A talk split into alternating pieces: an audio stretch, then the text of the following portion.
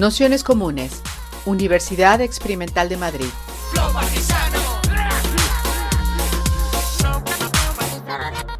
Toda la información en nuestro canal de Telegram Nociones Comunes o en nuestra web traficantes.net barra formación.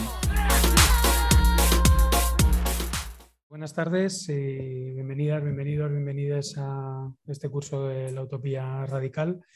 Eh, que es ya la, tercera, la tercera sesión, donde bueno, recordamos que poníamos encima de la mesa pues, esta, esta idea de, pensar la utopía eh, o no en, un tiempo tan, en un tiempo tan distópico. ¿no? En ese sentido, justo habíamos usado en las presentaciones dos, mm, bueno, dos frases, dos citas de, de Marina Garcés, que es eh, precisamente quien nos acompaña hoy. En una charla comentaba, bueno, pues eh, recogiendo esta idea que también hemos manejado en el curso de que este momento, el momento pandémico, eh, había supuesto una aceleración del mundo, de sus problemas, pero también poner encima de la mesa que, no es la única crisis en la que estamos inmersas, ¿no? es decir, que ha habido muchas crisis anteriores de las que, en las que navegamos y muchas que vendrán, que vendrán, por, que vendrán por delante. De hecho, Marina, en, ya no recuerdo en cuál de los textos que mandamos,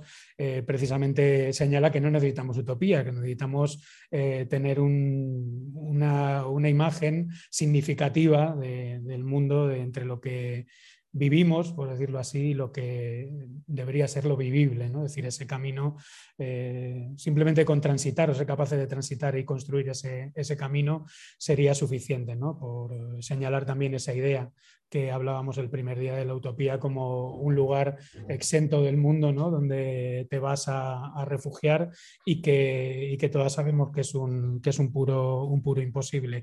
En, en el sentido, bueno, pues la sesión de hoy que habíamos tomado ya los, los, títulos de los libros de Marina ya dicen bastante, o lo dicen todo, es decir, esta idea de en las prisiones de lo, de lo posible, que, que, amarra mucho y cruza muchas de las, de las cuestiones que, bueno, estamos tratando en el curso y que, y que solemos intentar eh, fundir a partir de las políticas radicales, ¿no? decir, el, salirnos de la construcción y del campo siempre de lo, de lo posible, ¿no? de la radicalidad y la política en, eh, minúsculas, la, política de, de todos es eh, precisamente disolver los campos de lo, posible, anularlos, destruirlos, eh, como queráis, romperlos con, fuerza.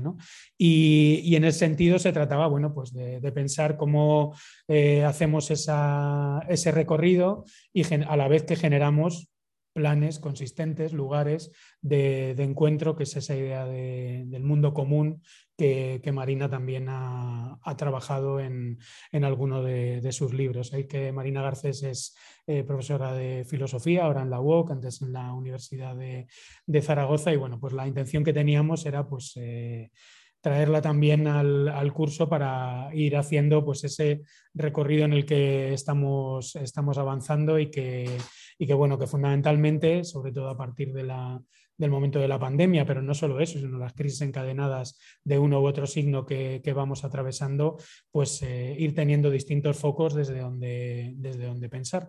Así que agradeceros a todas, a todos, a todos que estéis por aquí un, día más, tanto aquí en, en, el Ateneo La Maliciosa como, como desde casa. Y bueno, agradecerle a Marina que haya venido desde, desde Barcelona a pasar aquí el en la tarde y a, hacer eh, posible el, debate, bueno, que esperamos que sea, que sea rico y bueno, la idea que, justo estábamos hablando ahora, es intentar hacer una intervención un pelín más corta que la del resto de los días, con la intención de que tengamos más hueco para el debate, porque el otro día nos quedamos un poco cortas de espacio para, para debatir. Así que muchas gracias Marina y adelante.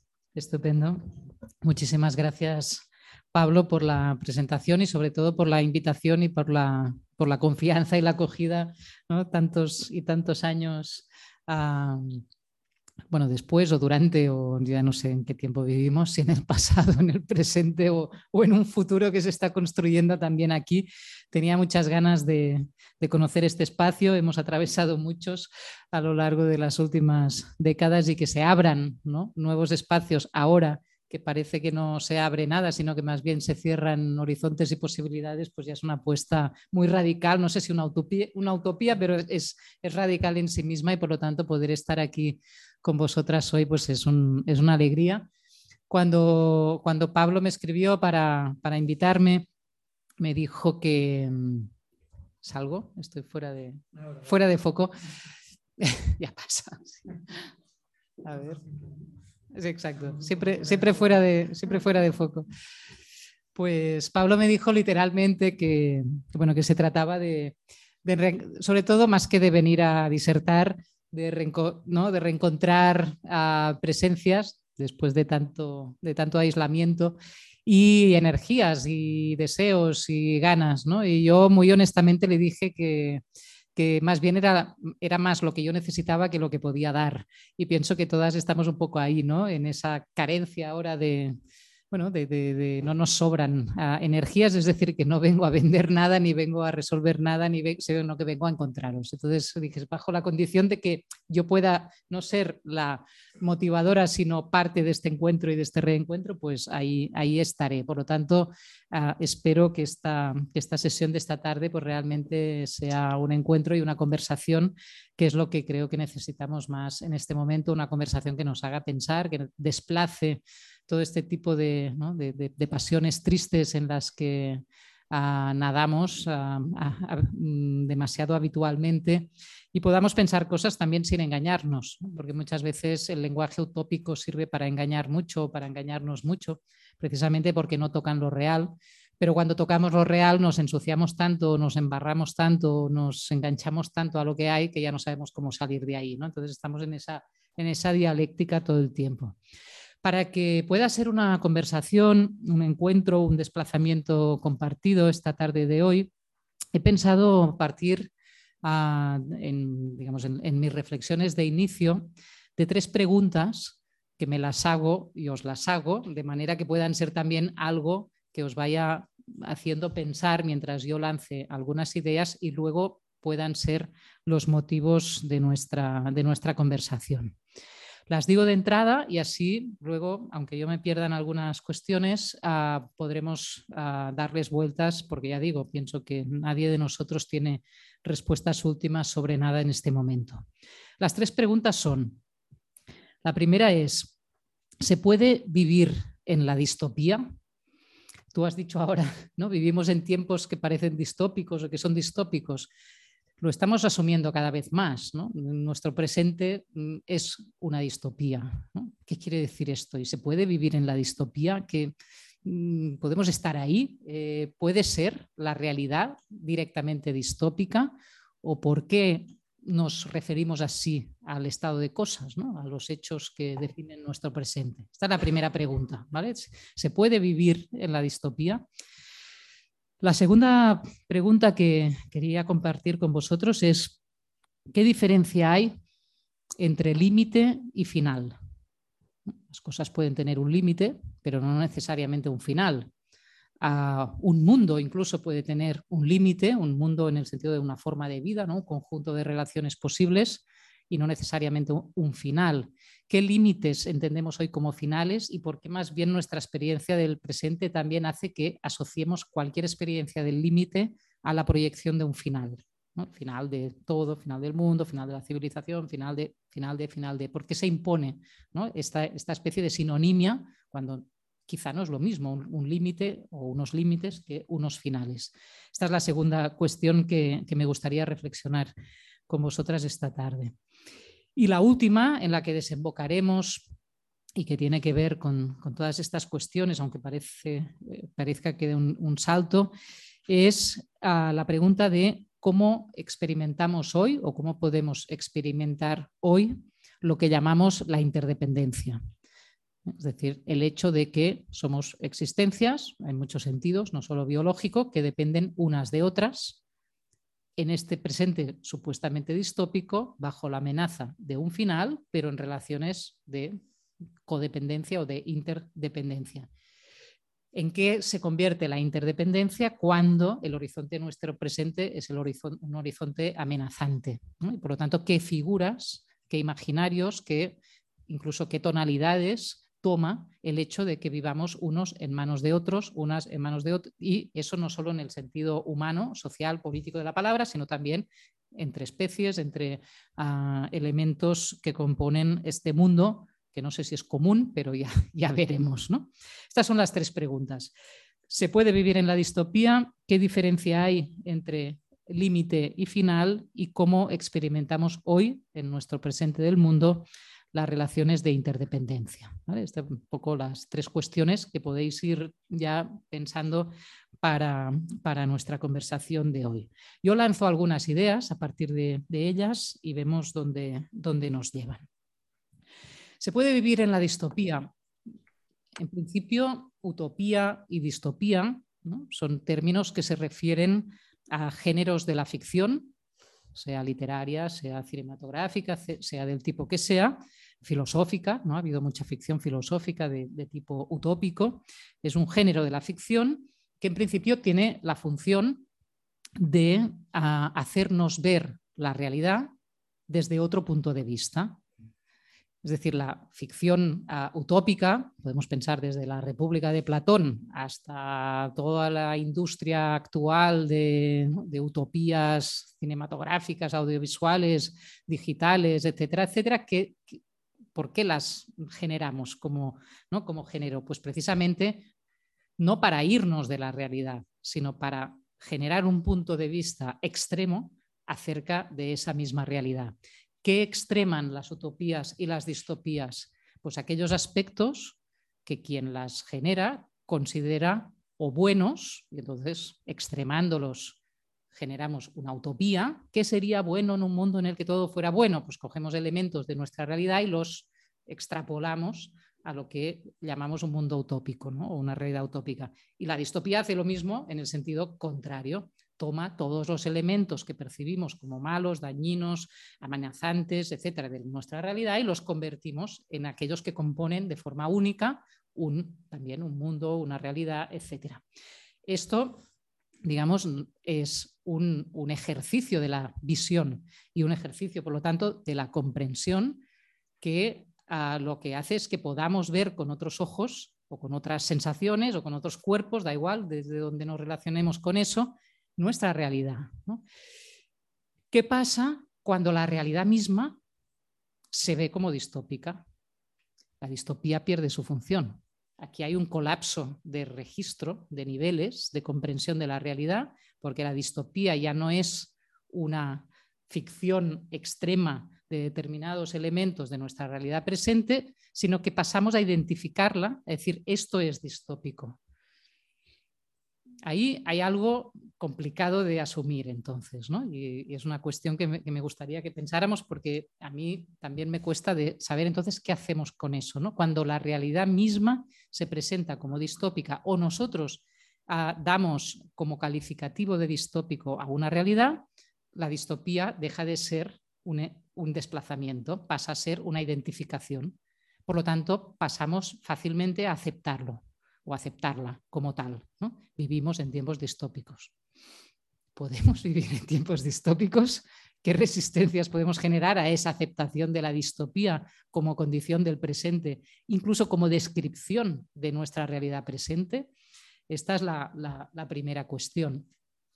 Porque si describimos nuestra realidad presente como distópica o con elementos ah, claramente distópicos, si aceptamos vivir en la distopía, nos instalamos de algún modo en aquello que no puede ser, o en aquello que solo puede ser malo o dañino o amenazante o peligroso o imposible. Si alguna cosa caracteriza tanto la utopía como la distopía es precisamente el juego de la imposibilidad, no de lo posible, sino de lo imposible. ¿no? Sería imposible un mundo donde todo fuera malo, como sería imposible un mundo en el que todo fuera bueno. Por lo tanto, cuando lo imposible se instala en la descripción de, nuestro mundo presente, estamos aceptando vivir o que nuestra realidad sea aquella en la que no, aquella que no puede ser. Y aquí es donde va entrando la cuestión del final. Estamos en un presente que percibimos bajo sus aspectos peores y que por lo tanto se nos manifiesta como algo invivible. eso que no puede ser vivido por lo menos mucho tiempo. Estamos aquí, no sabemos hasta cuándo, de qué manera, es un agotamiento de lo posible bajo la forma de la aceptación cada vez mayor de un mundo imposible. Vivimos en un mundo imposible, vivimos en un mundo que no puede durar, que no puede recrearse, que no puede reproducirse. Esto lo podemos aterrizar a, muchos aspectos, ¿eh? ambientales, psicosociales, emocionales, colectivos, de civilización, de planetas, es decir, se puede aterrizar a muchas escalas, pero en la estructura interna de cómo nos relacionamos con lo que pasa tiende a ser esta. No digo que solo lo veamos así, pero tiende cada vez más a ser esta y además en muchos registros distintos de la expresión colectiva. Lo vemos en las series, lo vemos en las películas, lo vemos en, el lenguaje cotidiano, lo vemos eh, no solo en la reflexión, digamos, más de tipo intelectual o de tipo político o de tipo analítico, sino también en, las expresiones cotidianas, ese agotamiento del mundo por el hecho de estar deviniendo más y más distópico, por lo tanto, más y más invivible, por lo tanto, más y más ah, insostenible. Esto es a lo que en el, librito este que tiene Pablo aquí encima, la nueva ilustración radical, yo llamaba la condición póstuma en el sentido este de, que póstumo, ¿no? póstuma es aquella vida o aquella, digamos, eh, ¿no? esa, vida después de la muerte ¿no? de un autor, por ejemplo, una obra póstuma o un homenaje póstumo o una condecoración póstuma, pero puede ser la vida misma póstuma respecto a su propio final. Si decimos que nuestro presente es distópico y por lo tanto invivible, por lo tanto imposible, es porque ya hemos aceptado en ahí, ¿no? Ahí donde seguimos viviendo, porque por lo menos aquí estamos hablándonos ¿no? y viéndonos aquí. De algún modo estamos vivos, pero habiendo aceptado la irreversibilidad de un final y la imposibilidad de un mundo. En cierto modo, la vida es póstuma, ¿no? si, la, si la situamos ahí o si estamos dispuestas a aceptar que sea esta la vida que, la vida que nos queda. ¿no? Yo diría que la condición póstuma es aquella, aquella condición, que ya no es la posmoderna, es la póstuma, en la que la experiencia del límite, y ahora iremos a la segunda pregunta, cambia, y en la que lo que es puesto fuera de sus límites es el tiempo mismo. El tiempo mismo no es el tiempo del reloj, no es el tiempo cronológico, no es el tiempo de la sucesión simplemente de instantes, es el tiempo de lo vivible que Pablo aludía al principio, es decir, ese tiempo en el que entendemos que ah, formamos parte y a la vez transformamos nuestras propias condiciones de vida. Lo podríamos definir en términos marxianos o en términos los que queramos, pero esa relación, lo vivible, no es solo que te dejen vivir, sino que puedas transformar la vida que vives con otros y en respecto a determinados entornos, ecosistemas y mundos posibles. Si el tiempo de lo vivible es puesto fuera de sus límites y el presente es distópico, es el tiempo mismo el que queda fuera de juego, digamos, y solo puede ser, solo resta un día más, un tiempo más, una prórroga más. ¿no? También otro imaginario de la condición póstuma sería en, el, ámbito deportivo la prórroga. Se ha acabado el partido, pero aún hay que ver quién gana y quién pierde. Y quizás estamos un poco ahí, viendo a ver quién gana y quién pierde. Por lo menos pienso que aquellos que llamamos los ricos del mundo y que sabemos muy bien quiénes son, han entendido muy bien esta, esta, prórroga va de ganar y perder.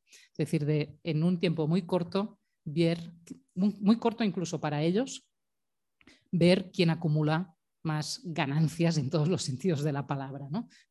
proteger privilegios, acumular mm, recursos. Recursos pueden ser energéticos, pueden ser capitales, pueden ser ah, movilidad todavía territorial, pueden ser de muchos tipos. ¿no? Pero es un ganar o perder contra el tiempo, contra el tiempo este que resta.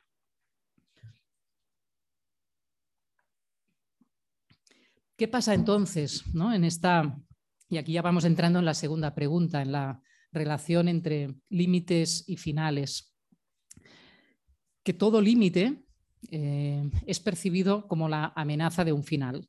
Cuando el tiempo es, puesto fuera de sí mismo, cuando el mundo es, cuando el presente es distópico y cuando el mundo es póstumo, em, cualquier límite, en el sentido de obstáculo, de finitud, de parcialidad, de todo lo que ¿no? tiene que ver con las distintas caras de lo limitado, que en realidad es la condición de la experiencia, por lo menos humana del mundo, hasta como la podemos entender, es entendido bajo la amenaza de un final.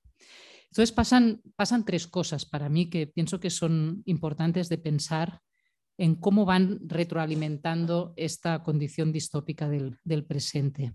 Una es que pienso que eh, lo que yo llamaría, no la historia en mayúsculas, que es la narración que determinadas hegemonías culturales pueden construir acerca del sentido ¿no? de la acción uh, humana, sino la historicidad de los hechos, eh, es decir, que lo que pasa y lo que hacemos tiene lugar en el espacio y en el tiempo, y por lo tanto es finito en sí y pasa entre las cosas, entre los mundos, entre los seres, entre uh, los posibles, esta condición ¿no? de, histórica, lo digo en el sentido de historicidad, ¿no? de, de, empiricidad de los hechos y que tiene que ver con las temporalidades compartidas, es capturada. Es capturada porque por una nueva metanarración, si algo definía la posmodernidad, en la que creo que ya no estamos, era esa idea de que se habían acabado las narraciones únicas, no porque se hubieran acabado, sino porque nos habíamos ocupado de desmontarlas ¿no? y demostrar quién estaba detrás de las narraciones únicas y por qué había un solo sentido de la historia y un solo sentido del futuro y un solo sentido del progreso. Haberse cargado todo eso, haber desmontado todo eso, digamos, nos había liberado de esa idea de que había un solo sentido de la historia, un solo sujeto político, una sola civilización, etc. Eh, pues yo diría que la metanarración única ha vuelto y ha capturado de nuevo este sentido múltiple y diverso de la historicidad y de las temporalidades compartidas bajo una nueva única metanarración, que simplemente lo que ha hecho es invertir la otra. Ya no estamos en una historia única de progreso, estamos en una historia única de destrucción.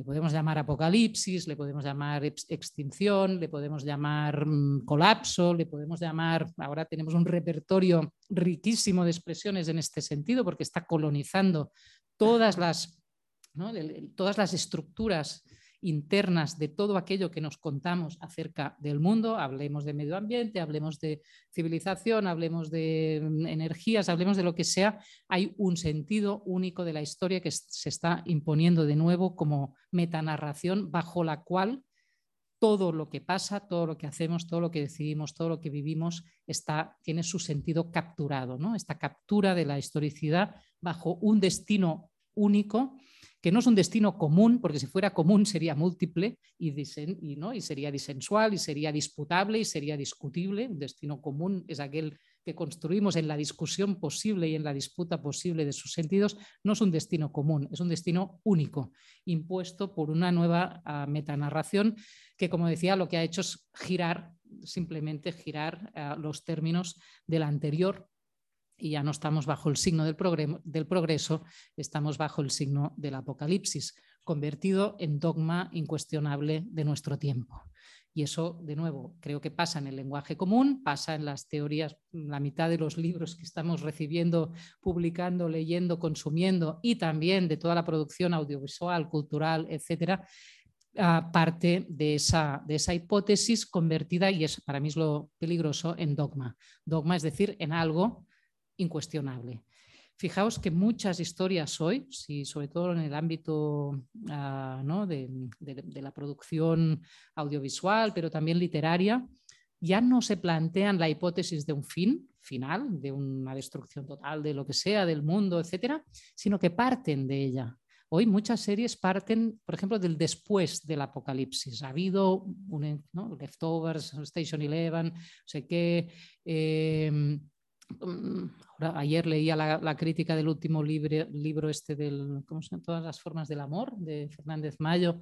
También son unos amantes que se encuentran en Venecia cuando el mundo se está acabando. Es decir, ya no es qué pasaría si el mundo se acaba, sino qué ha pasado cuando el mundo ya se ha acabado y qué ocurre entonces los libros también estos, estas ficciones de los mundos sin humanos no el mundo sin nosotros bueno, podemos ir donde queramos con, con la imaginación pero ya hemos pasado de la hipótesis de el final a que al final ya ha ocurrido y entonces podemos empezar a contarnos historias desde ahí.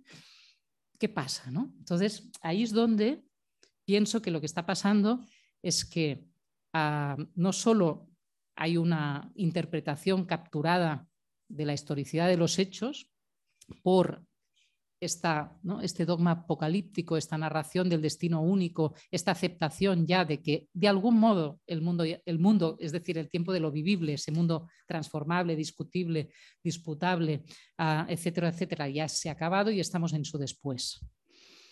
Bueno, a lo mejor sí, pero ¿qué quiere decir esto? ¿no? ¿Dónde nos sitúa o no? Y entonces, si no, ¿Por qué aceptamos ese tipo de narraciones? ¿Por qué nos seducen tanto? Incluso porque hay una erótica del apocalipsis. Yo creo que vivimos erotizados por el apocalipsis, en parte por algo psicológicamente muy comprensible, que es que la impotencia cansa. Eh, no poder hacer nada o sentir que no podemos hacer nada más que resistir en pequeñas burbujas, en pequeños mundos, que al final también son formas de privilegio, porque poder resistir también eh, hoy es una forma de, privilegio, cansa, ¿no? Entonces casi a veces, ¿no? Pensar que ya está, la, que la suerte ya está echada, ¿no? que, que, pues que ya está, ¿no? y, que, y que el después del después es donde pueden ocurrir nuestras historias, incluso de amor, pues, mm, ¿por qué no? ¿no? Entonces, bueno, pero claro, ahí que perdemos también. Perdemos la experiencia del límite, de los límites, no como finales, sino como condiciones para la construcción de mundos posibles. No ha habido experiencia humana en el sentido de social, política, no hay decisión, por ejemplo, colectiva, que no se relacione con algún tipo de límite, no de imposición o de prohibición o de constricción, sino de límite de lo posible, ¿no?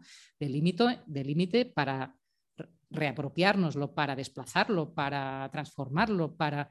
pero si no tenemos digamos, la posibilidad de participar en la elaboración de nuestros propios límites, alguien vendrá y los pondrá por nosotros. Ahí es donde los límites se convierten en finales. Tú te puedes mover hasta aquí, frontera tú puedes vivir hasta aquí, precarización de la vida, tú puedes ah, ah, cuidarte hasta aquí, desmantelamiento de, del derecho a la sanidad, tú puedes eh, respirar hasta, es decir, el hasta aquí, quien lo pone. La tradición crítica, ah, en el sentido que lo hemos entendido por lo menos en los últimos tres siglos, esas formas de, pensamiento que precisamente lo que tenían surgieron y no por casualidad cuando se estaban forjando y creando las sociedades modernas basadas en el paradigma de lo ilimitado, lo ilimitado del progreso, lo ilimitado de la producción, lo ilimitado de los deseos, lo ilimitado del consumo y en la que aún estamos, seguimos en el paradigma de lo ilimitado de la destrucción, es decir, no pararemos de destruir porque no lo podemos parar, el límite ya no es nuestro, se impondrá como final.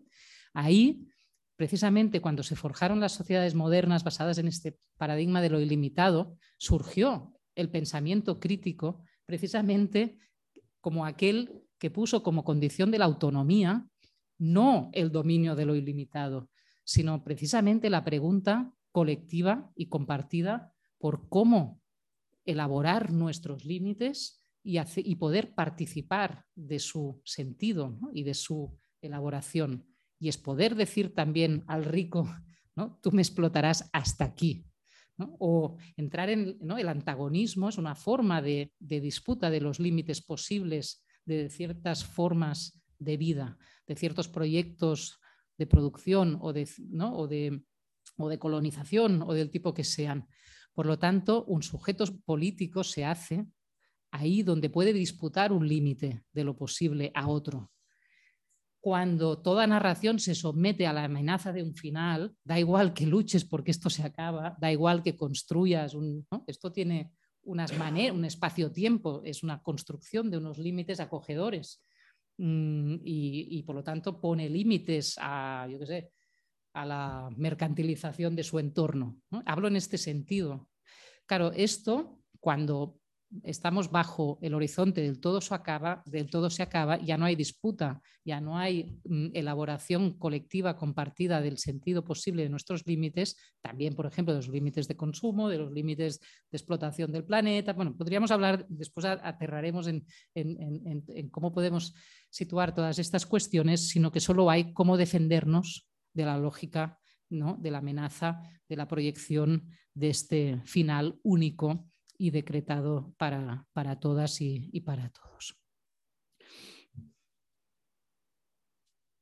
Hay una pregunta ahí que para mí entonces se vuelve relevante hoy y sería de nuevo ¿no? una manera de, de actualizar las preguntas del, del, pensamiento crítico en el sentido que lo situaba antes, que es este, ¿dónde están hoy nuestros límites? No aquellos que se nos imponen desde el los discursos del poder como bajo forma de amenazas, no podréis consumir, bueno, están en, el presente, ya no son amenazas de futuro, son este presente distópico. No podréis comprar aceite de girasol y no podréis ¿no? moveros en coche dentro de dos días, no podréis, no podréis, no podréis. Eh, hay, alguien que se ha apropiado de los límites de lo posible. Uh, y que los está devolviendo en forma de imposiciones y de amenazas y, como decía, ¿no? está transformando este sentido del límite en, en, la amenaza de un, de un, final. Por lo tanto, ¿dónde están los límites y de quién son? Y aquí aparece la pregunta por el quién, ¿no? que siempre es tan importante también en, el, en, las tradiciones críticas. El qué no nos basta. Que se esté acabando el agua o se esté acabando el petróleo o se esté acabando, esto es un qué, pero tiene unos quiénes. ¿Quién agota el agua o las energías o lo que sea y para quién es un problema cuando las consecuencias de ese agotamiento, por ejemplo, lo que nos da es el escenario de una uh, desigualdad y de una uh, dominación en torno a ese final. ¿Para quién se acaba el agua? ¿Para quién no tiene acceso público a ella? Bueno, pues ahí tenemos una respuesta que no es de destino destinal del fin del mundo y de la humanidad, es una disputa en torno al agua o es una disputa en torno a los recursos fósiles, o es una disputa en torno al aire que respiramos estos días en Madrid, o es una disputa, es decir, el no poder, lo invivible, es lo tenemos que recuperar como un terreno de la disputa en torno a dónde están los límites y de quién son, para qué, precisamente para que no puedan ser impuestos bajo forma o de amenazas o de prohibiciones o de constricciones, que es lo que hoy pienso que, entre otras cosas, se están reapropiando estos poderes que no solo acumulan privilegios en el sentido de capitales ah, y bienes de consumo, están apropiándose y están acumulando precisamente el derecho de imponer límites a todos los demás. Hay una reapropiación de lo posible por parte del poder en este, en este momento. Y entonces ahí llegaríamos a la, última, a la última pregunta, ¿no? en, ese, en ese terreno de los límites en disputa, por decirlo de una forma rápida, si podemos de algún modo desmontar este dogma apocalíptico que nos somete o como víctimas o como beneficiarios de, los, del tiempo, de este tiempo de prórroga, de este juego a, ganar o a, o a perder, entonces ahí qué significa, qué sentidos toma hoy, qué rostros adopta hoy nuestra experiencia de la interdependencia, del hecho de estar necesariamente, o para algunos no tan necesariamente, vinculados en esa, en esa relación. Es un término interesante si pensamos cómo ha evolucionado y además de forma muy rápida, en muy poco tiempo, cuando desde un poco todo, el, espectro de, teorías críticas recientes se hablaba hace años, y yo lo hice también en el, libro Un Mundo Común, y en, hay, toda una producción práctica de activismo y también de pensamiento en el que hemos experimentado de muchas formas precisamente eso, ¿no? el situarnos en el tiempo de lo vivible desde nuestras relaciones de interdependencia había ahí, y hay ahí, pienso, una apuesta precisamente por lo común, por los mundos comunes, por los vínculos, por el despertar en esos vínculos que nos permiten ser no más potentes, sino más, más, más posibles, ¿no? más, más vivos. pienso que en muy poco tiempo hay unas esta experiencia de lo común como interdependencia se está cruzando con otra. La pandemia quizá ha venido a, además a, extremarla en, muchos sentidos, pero no, no viene solo de la, de la pandemia, sino de este mundo cada vez más agotado y más amenazado por sus distintos finales, que es la interdependencia como amenaza. Es decir, la interdependencia no es solo una promesa de una vida en común, también es la experiencia de un mundo en el que la proximidad de otros y el hecho de convivir con otros pone en riesgo la vida en común. Y esto pienso que es lo que han entendido muy bien lo que llamamos, que no sé si es el término adecuado, ¿no? pero lo que se sitúa bajo todo el magma de los populismos, de la, ¿no? de la extrema derecha, de los reaccionarismos, de esa idea de que el hecho de convivir es peligroso en sí mismo y nos pone en peligro. ¿Por qué? Porque el otro consume más que tú o el otro respira tu aire. Si vamos a la pandemia, aquí quizá entre, entre las que estamos aquí rápidamente sentiremos que esto es una tontería, pero no es así. Es decir, la convivencia es percibida como peligrosa y el hecho de estar próximos o próximas a otros, ¿no? ¿Cómo se ha explicado tanto el hecho de que eh, quienes viven en barrios más hacinados han sufrido de forma más grave eh, el impacto del COVID. Bueno, esto es un hecho empírico, pero se convierte enseguida en un estigma si vives más cerca de otros. Ah, ¿no? Si tienes el, hacinamiento es, peligroso en sí mismo. Los ricos siempre se han separado, ¿no? por eso hacían sus palacios a, muchos metros del pueblo.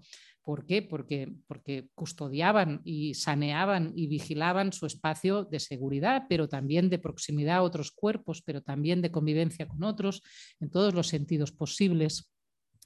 Y eso hoy, claro, adquiere rasgos, mm, digamos, de, micropolítica, de convivencia en, casas, en barrios y en nuestros entornos más próximos, pero también globales y planetarias. Esta idea que se va consolidando de que nuevamente, ¿no? porque es una idea muy vieja de que quizá hay demasiada gente en el mundo y si todo el mundo consume igual que los países ricos, esto se decía desde hace muchos años, pero hoy se percibe y es distinto decirlo. Cuando los chinos consuman tanto papel higiénico como tal, el mundo se acabará. Esto es una frase de cuando éramos pequeños, pero es que hoy es así, con la soja, con la carne, con los recursos energéticos. Es decir, quien viva como yo me pondrá en peligro. Y quien viva conmigo también. Entonces, la interdependencia es vista, pasa a ser percibida también como una amenaza. ¿Cuánta gente ha repetido durante, sobre todo al inicio de la pandemia, que yo saltaba de la silla cada vez que lo escuchaba, hemos descubierto que somos vulnerables? dices, bueno, señor, porque normalmente eran señores. Eh, qué sorpresa, ¿no? Eh, o sea, y yo pensaba, ¿quién puede realmente, y se decía con sinceridad, quién lo decía, pero dices, ¿qué vida vivías? O sea, ¿en qué ficción vivías, vivíais, vivíamos? Es igual. Como para que sea ahora, ¿no? El, el descubrimiento de la vulnerabilidad y además a qué estás llamando vulnerabilidad? ¿A la peligrosidad de la proximidad de otros cuerpos? ¿A que el sistema de circulación de la vida se puede interrumpir y entonces todo. ¿A qué estamos llamando vulnerabilidad? Estamos llamando vulnerabilidad a un peligro, no a una condición precisamente para una vida buena. Estamos llamando, estamos llamando vulnerabilidad a poder ser dañado, ya sea en tu propia integridad mm, física o ya sea en tu disponibilidad de una vida libre, de una vida mm, consumible, de una vida, etcétera, etcétera. ¿no? Claro, ahí estamos en un momento en que estos términos están, eh, se han vuelto ambivalentes. Para unos, interdependencia, vulnerabilidad, etcétera, son condiciones para, para otros son amenazas de. ¿Dónde estamos ahí? ¿Dónde estamos ahí? Porque a veces somos los a veces estamos en, o sea, mm, aquí no hay una historia de buenos y malos, simplemente a veces estamos usando estos términos en los dos sentidos y de las dos maneras y nos surgen los dos rostros o los dos o los muchos rostros posibles de esa experiencia. Y aquí es donde me gustaría ir aterrizando y, también que, podamos hablar ya de formas más concretas. Yo pensaba en tres tres, tres nociones que están muy presentes eh, entre, entre las preguntas que nos hacemos desde entornos como este, de nociones comunes, en encuentros como el que hacemos hoy, en los textos que leemos o en las militancias que tenemos. La pregunta por el nosotros, ¿qué nosotros ah, son imaginables, posibles, vivibles? ¿Estamos atravesando o no en este momento? Cuando las relaciones de, interdependencia son ambivalentes, tan ambivalentes como, como lo pueden ser hoy, casi sinónimo de vida y muerte al mismo tiempo, de promesa y de amenaza en el, en, el casi ¿no? como dos caras de, una misma experiencia. ¿Quién somos entonces nosotros? ¿Dónde estamos más que quién somos? Y ahí pienso que también las reacciones de tipo, digamos, a extrema derecha y, sus alrededores, ¿eh? porque a veces nos quedamos muy tranquilos con la extrema derecha, pero tiene mucha irradiación, unas determinadas formas, formas de pensar a la defensiva. Están convirtiendo también el sentido del nosotros en un concepto a la defensiva, en una noción que a veces habla más del repliegue que de la exposición, del, de la protección que de la experimentación, del cuidado, y aquí es la segunda noción que quería poner sobre la mesa para que hablemos de ella, más como un, ¿no? como, como, un, como, sí, como, una, como una retaguardia, como una retirada, que como una generación o creación de, de mundo. ¿Somos nosotros solo quienes podemos cuidarnos entre nosotros o somos otra cosa? ¿no? ¿Qué podemos desear juntos? ¿Qué podemos imaginar juntos? Y no solo que podemos reparar en nuestras guaridas, ¿no? Solo podemos resguardarnos de esa intemperie distópica, de ese presente distópico del mundo, o podemos hacer algo más. ¿En qué sentido? Y entonces nosotros donde estamos eh, en, esos, eh, en esa geografía del no futuro, ¿no? aceptado o no aceptado. Y finalmente quería proponer o, proponer, o poner, sí, poner sobre la mesa otra, otra figura del, nosotros o de la interdependencia o de los imaginarios posibles de lo común, que es la pregunta por, por la amistad, por los amigos. Ahí creo que pienso que es un término muy en desuso. aquí hablábamos años atrás mucho de las alianzas de amigos, de, las, de los cómplices, ¿no? de aquellos con quien construimos y encontramos relaciones quizá no de dependencia, sino de deseo en común, de, relación basada en aquello que podemos inventar juntos más que solamente con aquello que podemos reparar juntos. Quizá era muy dicotómico el planteamiento, no es o una cosa o la otra, sino es una cosa y la otra, pero quizá nos estamos quedando solo con, con una. ¿no? Entonces, durante la pandemia pienso que también ah, es un momento en el que es posible volverse, no solo preguntar dónde estamos nosotros, y este estamos llenarlo de sentidos, de geografías y de presentes o futuros o pasados, de temporalidades compartidas no, no distópicas, sino también preguntarnos dónde están los amigos, dónde están los amigos, las amigas, los amigos, las amistades, es decir, esas relaciones eh, que no se basan solamente, como decía ahora, en, lo que necesitamos para sobrevivir, en lo que necesitamos para reparar, en lo que necesitamos para sostenernos en este tiempo de prórroga, sino que se alimentan de aquello que no somos aún. Yo pienso que la amistad es, eso básicamente, ¿no? es esa relación que, que, que incorpora lo que no somos también que te permite y nos permite colectivamente ser otros o otras respecto a aquello que ya somos, respecto a aquello que nos sostiene, respecto a aquello que, ah, de algo, que nos garantiza a poder continuar. Pero poder continuar para qué? Para aguantar un día más la prórroga. Pienso que hay que, la amistad, pienso que es viejo imaginario de la política, de la política entendida, como decías tú, con todas sus letras pequeñas pero persistentes e insistentes, de un nosotros ah, que no se repliega, de un nosotros que no se defiende solamente, de un nosotros que no acepta la prórroga a ganar o perder, sino precisamente que recompone esas temporalidades compartidas que desacatan el fin del mundo, ¿no? que, es, que, expresan un, desacato, una desobediencia, una insumisión al dogma apocalíptico, la insumisión al apocalipsis desde el deseo de lo común y no solo desde el cuidado de unas, de unas y otras. Y dejo todo esto, yo creo que dejo todo esto sobre, sobre la mesa. Vuelvo a las preguntas de las que partía y que he ido atravesando con estas reflexiones. ¿Se puede vivir en la distopía? ¿Qué diferencia hay entre límites y finales, entre la noción de límite y de final?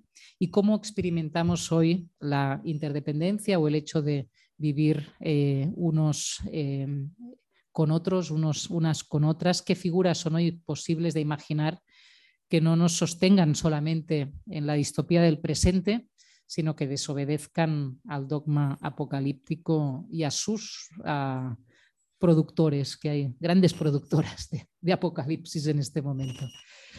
Muy bien, pues muchas gracias Marina. Y nada, pues ahí empezamos el, debate. Eh, tanto quienes estéis por casa poniendo la manita ahí en, en, la pantalla como quienes estamos por aquí. Ya tengo aquí el micro, así que no sé quién se lanza.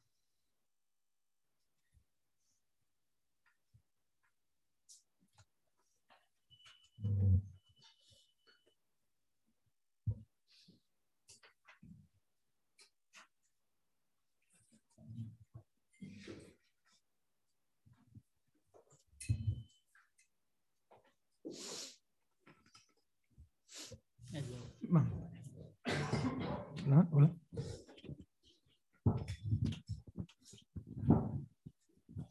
Eh, sí, yo quisiera reflexionar sobre la primera pregunta. Eh, creo que hay poblaciones que sí que están viviendo, digamos, en una distopía como más identificable, que serían, por ejemplo, eh, las poblaciones que están en contextos de guerra, ¿no? en, Siria, en Yemen o en Afganistán, ¿no? que ya llevan más de 20 años en conflicto.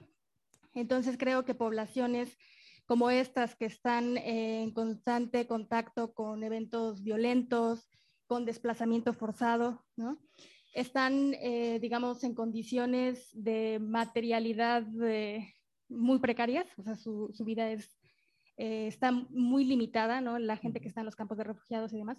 Entonces yo sí que identificaría ahí, pues, una distopía, ¿no? Porque al final, esa gente que ha tenido que ser desplazada, alguien les impuso ese límite, ¿no? De ya no poder vivir en, su, en sus, en sus eh, ciudades, ¿no? Entonces, digamos que su vida está completamente dependiente de eh, los grandes actores estatales que al final no, no, ven, o sea, no se preocupan por, por los civiles, ¿no? Entonces, creo que, que, sí sería como, pues lamentablemente una distopía en, en ciertas poblaciones, ¿no?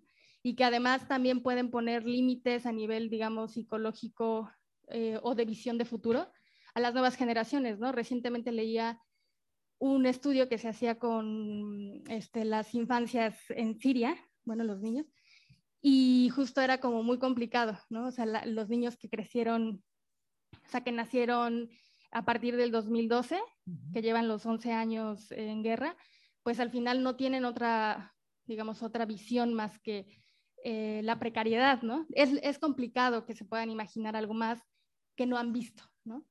Entonces, yo identificaría, digamos, en regiones como esta, pues una distopía. ¿no? ¿Cómo lo veis?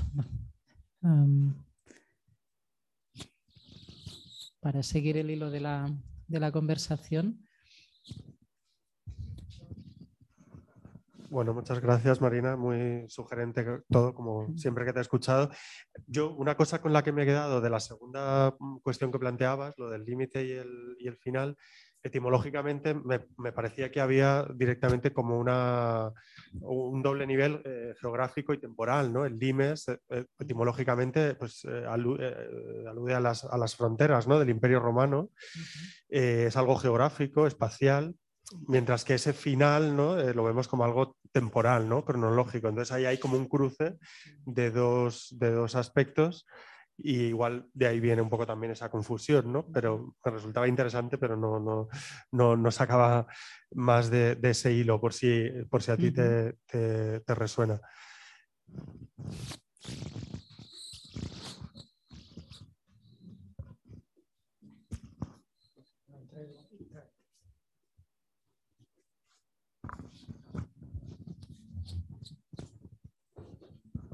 Em, También os podéis responder ahí, así vamos a entrar, porque sí, para no hacer un... Eh, bueno, yo en realidad como que no tengo muy claro lo que voy a decir porque mm, es que me resulta todo como tan abrumador y difícil de pensar, ¿no? Pero em, estaba pensando como mm, lo que ha supuesto la pandemia para nosotras, digamos, cómo nos hemos ido tomando las cosas. Eh, claro, han sido dos años súper largos y el efecto que ha tenido como este mm, extenderse en el tiempo, ¿no? Que yo creo que cuando algo es como más, o sea, digamos, cuando estalló todo, pues mm, como que se impugnó muchísimo eh, la normalidad, ¿no? Y de una manera que yo creo que era novedosa, o yo lo percibía así, que, que, era algo que, que salía de los espacios así como más críticos, que siempre estamos como diciendo la normalidad es un problema, pero era algo como que, se escuchaba por, gente súper mm, del status quo, tal, ¿no? Como cuestionando pues, pues los pilares básicos mm, de la sociedad, que es absolutamente individual. Y, era todo como un poco súper optimista mm, de, bueno, a ver si vamos, yo qué sé, esto de repente es una oportunidad para, para cambiar muchas cosas y tal, ¿no? Y yo realmente creo que muchas pensamos que a lo mejor eh, ocurría algo, ¿no? Y, pero bueno, yo pienso que supongo que por, por, que se ha dilatado en el tiempo y que luego han seguido pasando un montón de movidas de la pandemia que de repente yo creo que ya no es que ni siquiera hayamos vuelto a la normalidad, que decíamos no queremos volver a la normalidad, pero es que esto tampoco es la normalidad, es otra cosa que ya pues no tenemos ni palabras, ¿no? Y entonces ahí entra todo el tema de la distopía, del apocalipsis que estabas mencionando, pues de repente, yo que sé, la guerra, de repente no hay recursos, de repente ya estamos como en ese punto que yo creo que, que aunque sí que se veía venir, igual que la pandemia se podía ver venir, pero no lo veníamos venir tan repentinamente, ¿no? Eh, entonces, bueno, no sé, eso era un poco, no es ni una pregunta ni, no sé, pero es lo que estaba yo reflexionando como durante estos años y que bueno, siempre que te escucho, te leo, pues mm, me hace pensar por ahí. Hay una palabra, Sofía, adelante. Hola, ¿se me oye? La petarda del Zoom, a ver. ¿Se me oye? Sí, sí. Ah, ahora, vale, vale. Eh, sí, yo igual como hilando con también como con lo que comentaba la primera compañera, y bueno, ahora también se ha vuelto a decir eh, esto que comentabas tú, Marina, de, la disputa. Eh, se, me ha, se, me ha, conectado a mí con, con lo de la interdependencia, ¿no? Porque yo lo entiendo y, pensando todo el rato en la imagen de la guerra, que ha estado siempre presente, pero claro, mm, ahora como está presente eh, en este norte global, pues como que está más presente.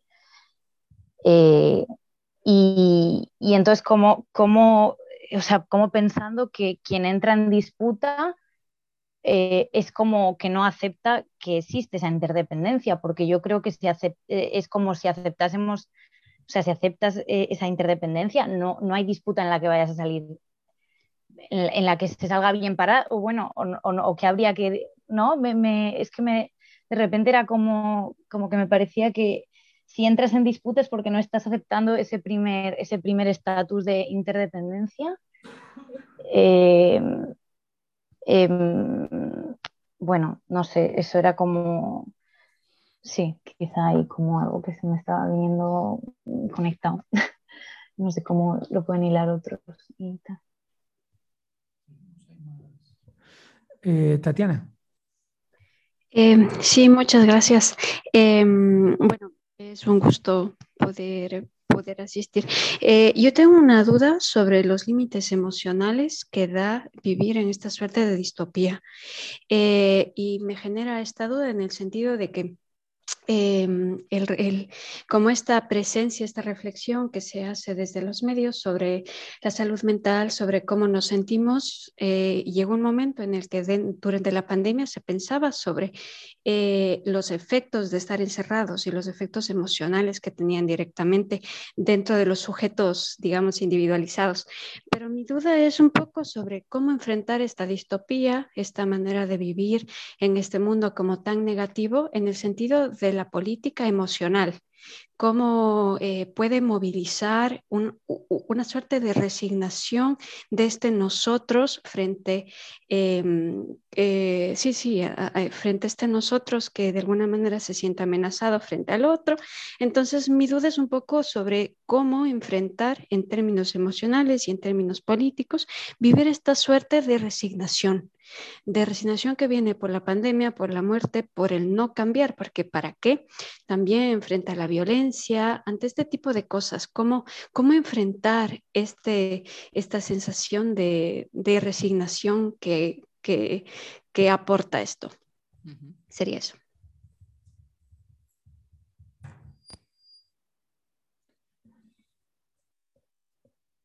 Pues como queráis. Sí, hilando, hilando cuestiones de las, que, de las que han salido, yo pienso que mucho de lo que estamos intentando pensar tiene que ver precisamente con qué podemos ver o no ver acerca de lo que vivimos y ver no solo una cuestión de visibilidad, es percibir, es experimentar, es hacer nuestro como posible o no.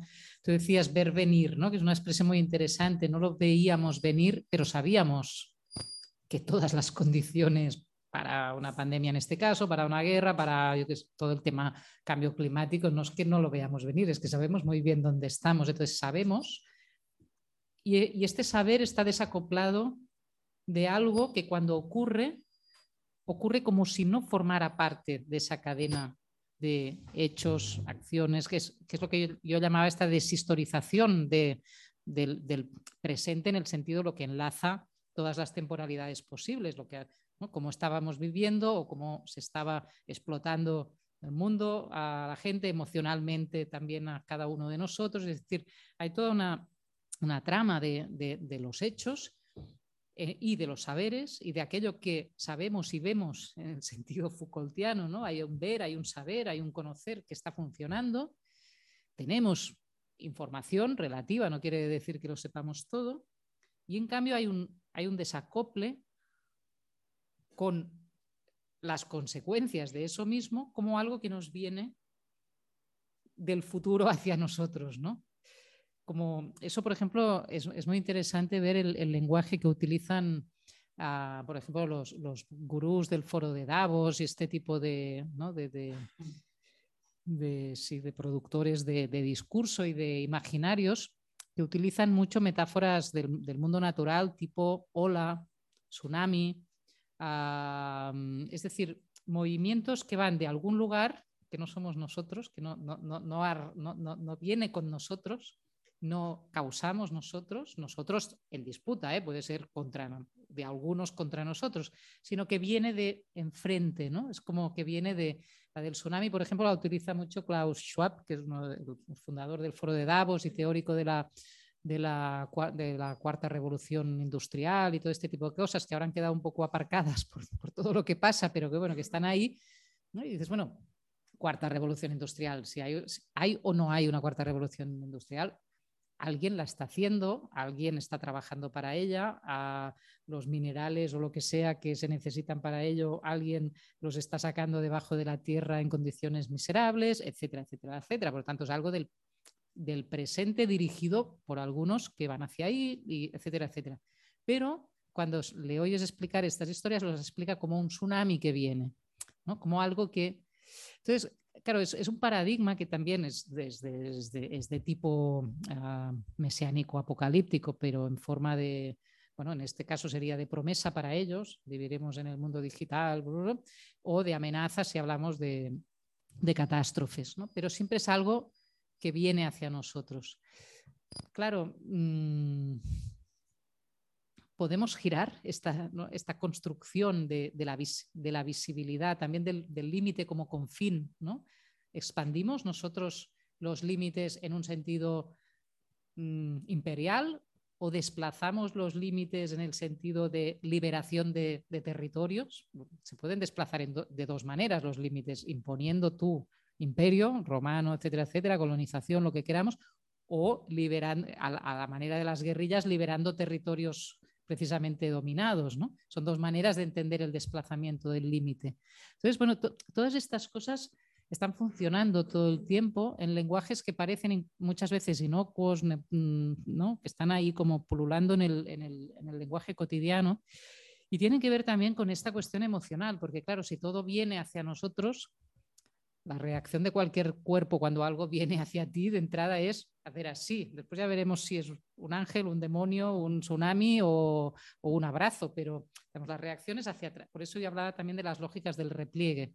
Y cuando las, entonces las interdependencias o los nosotros o los vínculos se construyen solo hacia atrás, ¿no? que no nos que no nos dé, que no nos, ¿no? Que no nos caiga la, la ola encima o, o que nos pase de largo la nube tóxica de, la central nuclear que sea que se vaya a estropear o, de lo, o el virus que es el próximo virus que se vaya a soltar por ahí. Entonces, el evitar, o sea, cuando protegerse o cuidarse es evitar el daño, es porque vemos las cosas como viniendo y no como consecuencias de, una acción, ah, digamos, que, que, forma parte de nuestro presente. Y ahí es donde es distópico también. Distópico, tú hablabas de la guerra, claro, en el sentido este de ese espacio-tiempo en el que quienes la sufren no pueden hacer nada, están en un imposible constante y solo pueden ser víctimas de ella.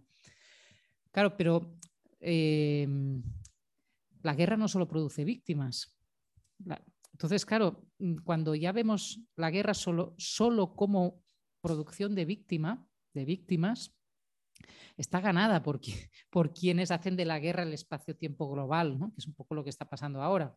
Ahora nos fijamos en la de Ucrania porque está más cerca, pero eh, digamos, el, espacio-tiempo de la globalización es guerra. Guerra en todos los sentidos posibles de la palabra y no lo ha dejado de ser nunca.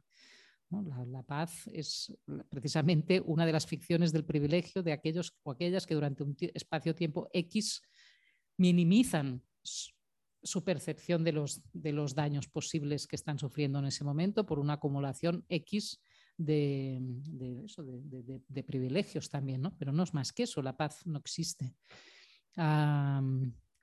ayer vi la, Batalla de los Ausentes, una, obra que se está haciendo ahora en el, Teatro Español de la, de la, compañía La Zaranda, una compañía andaluza que llevan décadas trabajando juntos y es muy interesante porque son estos tres veteranos de guerra, de una guerra que ya nadie sabe cuál era, ni de qué país, ni de dónde vienen, ni a dónde van. Son como una especie de personajes bequetianos ahí en un, en un escenario vacío y conmemoran sus hazañas, pero ya nadie les espera y solo pueden conmemorarlas ellos tres con los ausentes que siempre están. ¿no? Entonces se crea un, bucle, un, espacio-tiempo en, en, en, bucle, que es celebrar eternamente una guerra que ya nadie sabe que ha sido, pero que ya es lo único que queda para vivir y para recordar.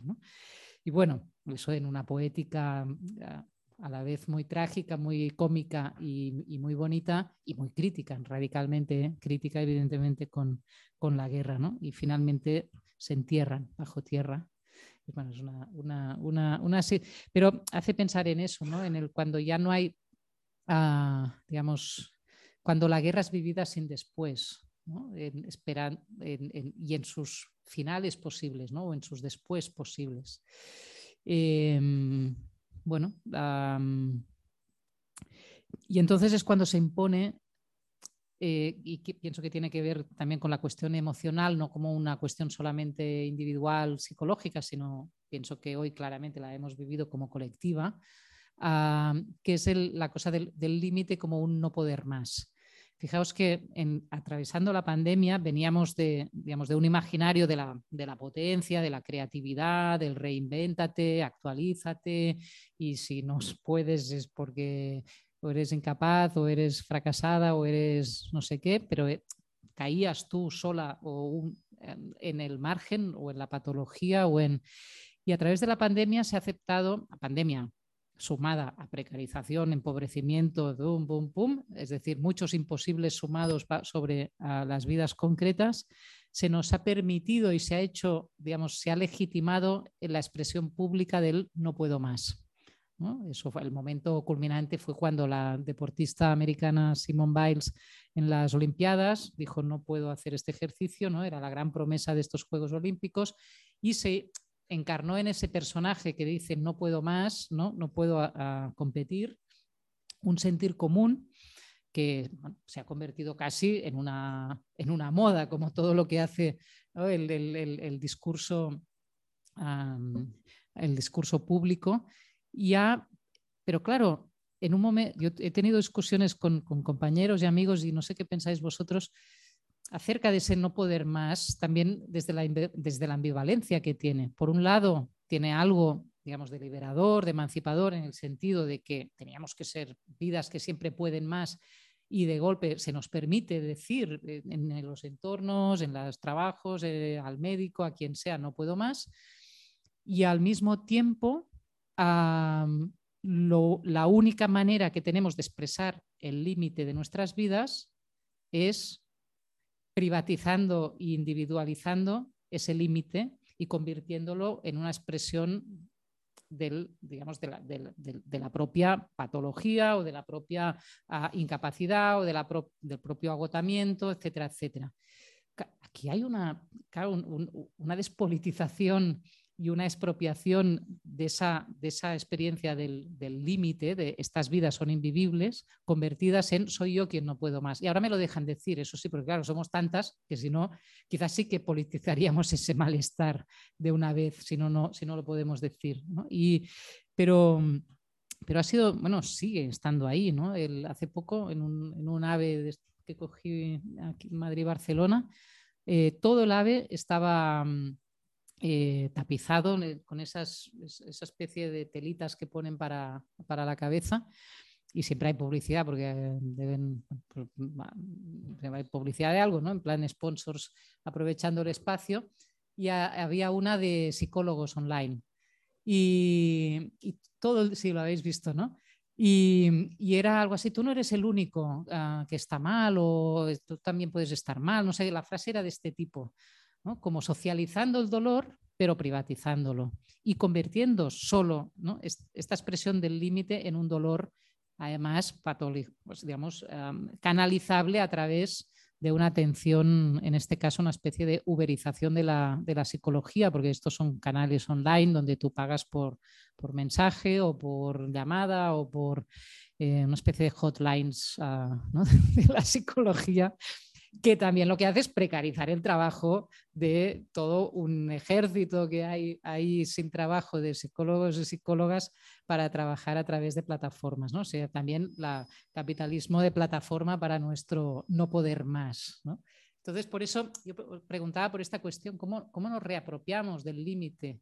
¿no? Cómo nos reapropiamos de eso que no se puede vivir y lo convertimos no en una reapropiación individualizada, patologizada y digamos, convertida en un, en un, servicio no solo medicalizado, sino clientelar del dolor, sino realmente en un, en una, en un espacio de, disputa y de, de revuelta. Y, bueno, y tiene que ver con, no sé quién ya quién lo decía, pero con este tipo de, expresiones. voy para allá.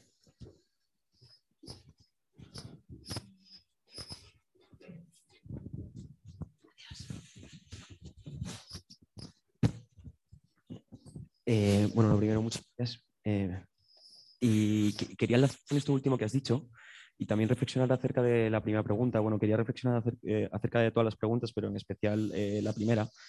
Porque cuando dices, cuando te preguntas si se puede vivir en la distopía y acerca de las posibles resistencias, yo, yo, yo mm, estaba pensando en esa, estaba reflexionando acerca de esa pregunta y casi me atrevería a decir que, que, no, que, no, que, no, que no se puede vivir en, distopía, que es, inaceptable, es una, es una que ni siquiera, eh, ni siquiera es eh, útil al poder que aceptemos que, que, se puede vivir en distopía. Y, y, lo, que, lo que siento es que sí que eh, existe una, una parcela reservada a la utopía. ya que, ya que habla, como hablabas de, captura y de apropiación, precisamente manejando esos conceptos se puede pensar que, pues bueno, que, el deseo no, nunca se termina de apropiar, nunca se termina de, canalizar eh, de formas que sean útiles al sistema y que, que precisamente esa parcela que, se ha, que ha quedado reservada a la utopía es la de la utopía individual. O sea, ahora mismo eh, existen muchas eh, imágenes que a todos nos vienen a la cabeza de la persona que se construye una cabaña eh, perdida, completamente aislado, autosostenible, no depende de nada. Esta, esta, concepción de la utopía individual es la que entiende la interdependencia como un engorro, que para mí es mm, mm, lo peor que ha salido de, pues de, en fin, de, mayo del 68, de la, de la, autonomía italiana, incluso del peor, del peor anarquismo, en, mi opinión. El, el, peor, ¿eh? son todos movimientos que me gustan.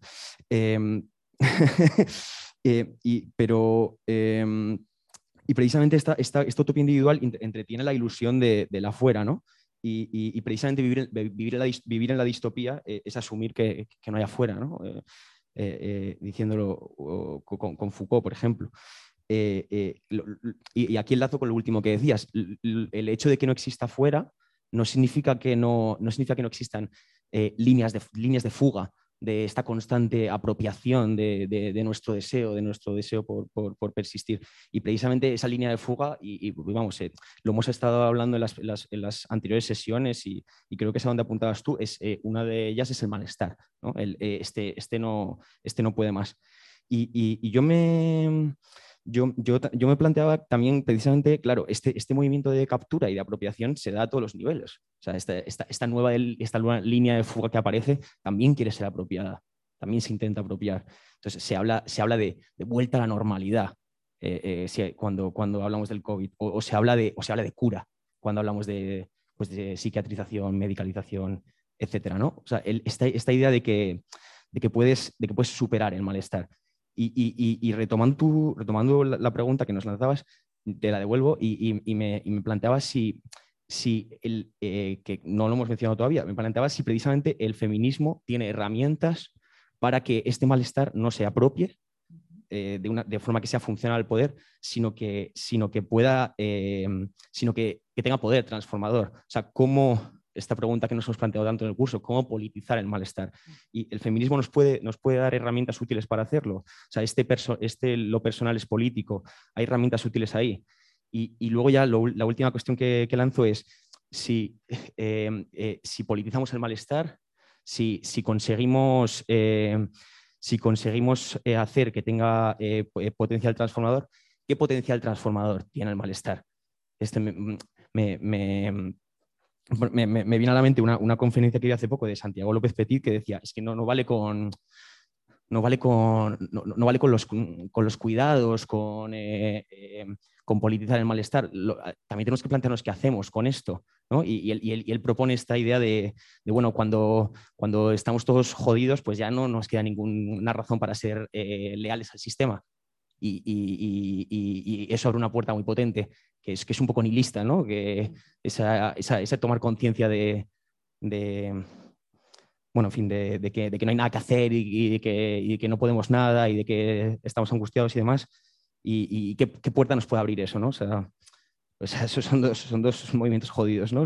complicados. ¿no? Primero, cómo, cómo, apropiar, cómo apropiarnos ese malestar de forma transformadora y qué, qué hacemos con él. Sin perdón por la intervención. No, no, estupendo. Muchísimas gracias por tu reflexión. Quizá como, como desemboca en unas cuestiones muy específicas, mm, bueno, respondo. Continúo la reflexión ahora y, seguimos. Em, yo pienso que, el, bueno, pienso que la, pregunta acerca del, feminismo, si se puede decir en singular, ah, claro, son muchas cosas y muchas experiencias, muchos momentos, también muchas temporalidades ah, y muchas ah, perspectivas y muchas maneras de ver y muchas maneras de vivir. Pero bueno, digamos que lo que englobamos ahí, por supuesto, que digamos ah, abre mm, muchas herramientas, experiencias, percepciones, maneras de entender y de vivir las cosas que, mm, que de algún modo o muchos modos posibles y no necesariamente de, acuerdo entre sí, nos hacen entender que esa figura del individuo capaz de digamos, ser soberano de sus propios límites, esa soberanía entendida en abstracto, que quería decir en masculino, de unas determinadas formas de vida, de decisión, de reproducción del, de, las, de, las, de las condiciones de vida, etcétera, etcétera, era una ficción no solo agotada, sino dañina, dominante, dolorosa, etcétera, sobre, mm, sobre, sobre, sobre, sobre esa vida que otras y que otras, no solo en femenino, sino otras condiciones de vida, también de clase, también de raza, también de, género en todos los sentidos, también de edad, porque pienso que el feminismo también ha, visibilizado de, formas muy interesantes que no todos tenemos la misma edad cuando vivimos en esta sociedad, por lo tanto no todos y todas estamos en tiempo de producir, dominar, eh, decidir, etcétera, sino que estamos en infancias, en vejeces, en dependencias, en bueno, todo eso, ¿no? Yo pienso que sí que sitúa la pregunta por el malestar en un terreno muy distinto que el que el que podía situar el, digamos, el sujeto individuo abstraído de sus condiciones, pluralidades de cuerpos, de vidas, etc. Y que por lo tanto ahí se abren otros terrenos desde el que situar este, este potencial transformador del malestar. Entonces ahí, ¿qué entendemos por malestar? Claro, malestar puede ser un no puedo más, puede ser un no hay nada que hacer, pero también puede ser un aquí no estoy bien o contigo no estoy, contigo en el sentido de esos quienes que organizan y, dan sentido a nuestras vidas y por lo tanto en el malestar también hay una expresión de, deseo y no solo de agotamiento o de dolor o de sufrimiento.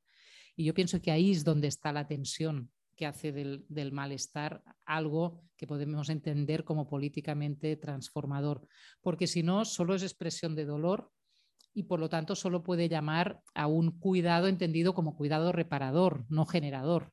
Entonces, yo pienso que ahora estamos un poco en ese punto de inflexión también, de estar como declinando toda la semántica de los cuidados y de los dolores y de los malestares y de los sufrimientos solo en un sentido, digamos, el, semánticamente vinculado al daño y la reparación, ¿no? al, cuidar la herida, ¿no? al cuidar...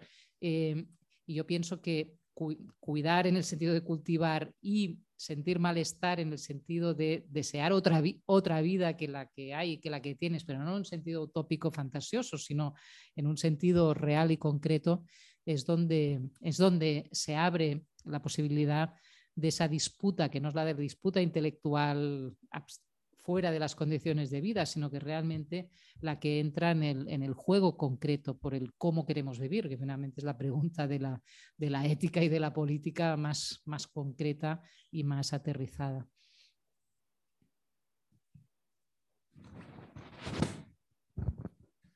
Lo primero, muchas gracias y que me alegra ver a tanta gente aquí, pues, no sé, en esta movida. Eh, yo quería introducir un poco la palabra del miedo en el sentido de que tú hablas a veces, eh, voy a mirar aquí las anotaciones porque me es más fácil. Eh, dices que cómo salir de las prisiones de los posibles cuando el miedo se, se, interfiere por el, por, el por el medio, ¿no? ¿Cómo salimos de ahí? Y luego tú hablabas ahora diciendo, vivimos erotizados por la apocalipsis porque psicológicamente no podemos eh, vivir en la impotencia.